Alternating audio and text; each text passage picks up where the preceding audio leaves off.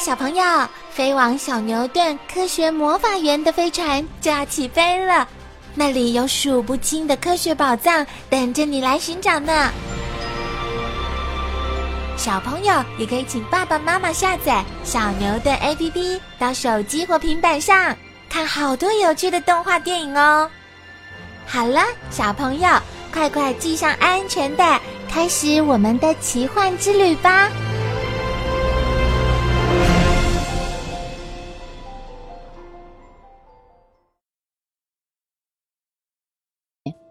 当初，博古金根据密码指令开启记忆库，知道了大善星上人类的来处。本星球的人类是由地球行星的科学家使用基因保存法，将人类和地球上的动植物基因装在太空船里，发射到外太空，在遥远的地方、遥远的时刻自动产生下一代。而当初抚育人类和养育动物。栽培植物的，就是总主宰电脑和太空船上的高等机器人。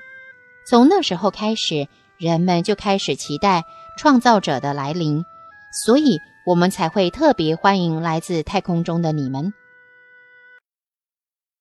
哦，原来如此，小精灵问：“那么你们为什么要这样对待我们呢？你们到底要把我们当客人还是敌人？”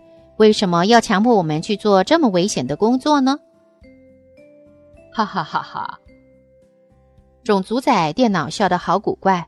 小精灵想，这其中一定有玄机。大力士气得伸出拳头，对着荧幕挥动。巨无霸立刻出现在荧幕中，有如真的站在大力士面前一般。巨无霸也伸出拳头，对着大力士说：“我们来握握手吧。”你真幽默，大力士无奈地说：“明知道伸出手去和影像握手等于白费，他还是伸出手去。在他的手碰到荧幕的一刹那，荧幕中的景观整个都变了。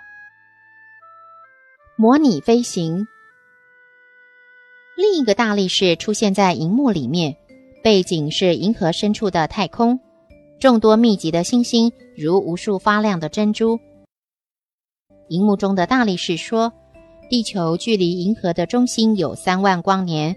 地球的位置是在银河系的螺旋臂边缘。地球附近的星星比较稀疏。如果你们到银河的中心，会发现，在那儿，光凭人类的肉眼就可以看到上亿颗明亮的星星。现在，你们要不要先模拟一下呢？模拟飞向银河中心？”大力士问。不错，我这个大力士影像也是模拟出来的啊！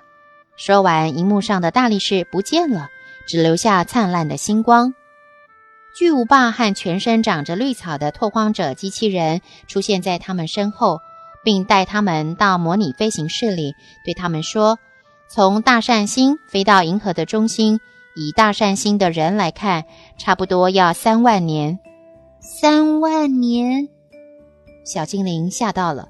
那么，我们如果真的飞过去，不就永远回不了银河九号，见不到我们的主人了吗？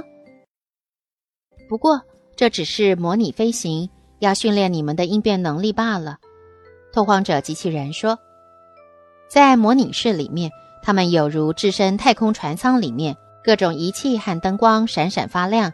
大力士和小精灵坐在椅子上，注视着眼前的荧幕。”一旁传来电脑深沉温柔的声音：“我们以接近光的速度航行到银河系的中央，虽然有三万光年的距离，但是根据爱因斯坦相对论来计算，在太空船上的我们只要二十一年便可抵达。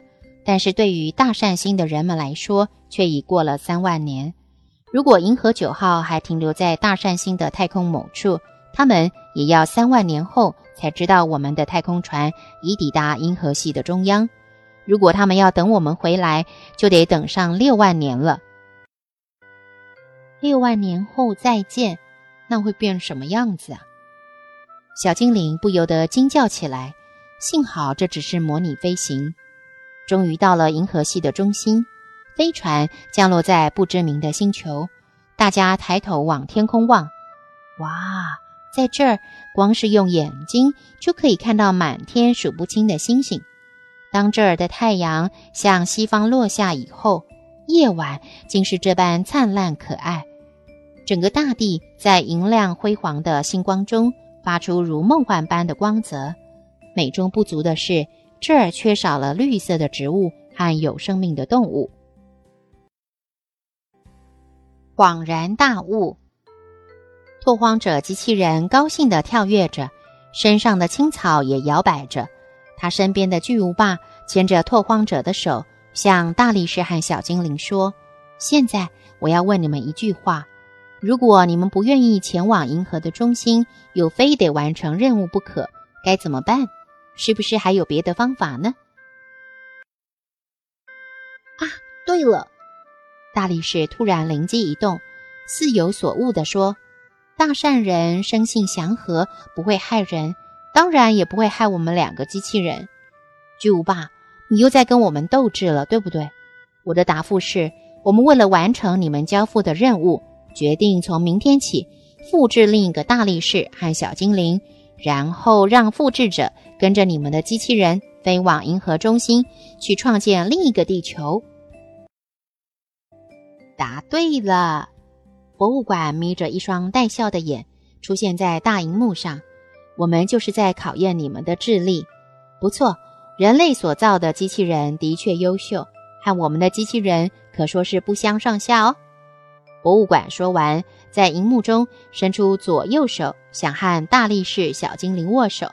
但在大力士和小精灵分别伸出手碰触到荧幕的同时，房间里轰的一声巨响，闪光四起。三度空间的立体影像出现在眼前，仔细一看，原来是银河九号的船长罗伦凯，他正露出满意的微笑。我们看了你们的表现，嗯，可圈可点。罗伦凯说，两眼露出晶亮的光芒。原本我们也搞不清大善人的用意，电讯又受到干扰，和你们联络不上。后来他们的总主宰主动和我们联系。告诉我们有关的计划，所以等到现在才和你们联络。大善星人也是一片好心，想继续创始者播种的计划。你们俩就暂且在这儿帮他们，等计划完成再赶回来和银河九号会合吧。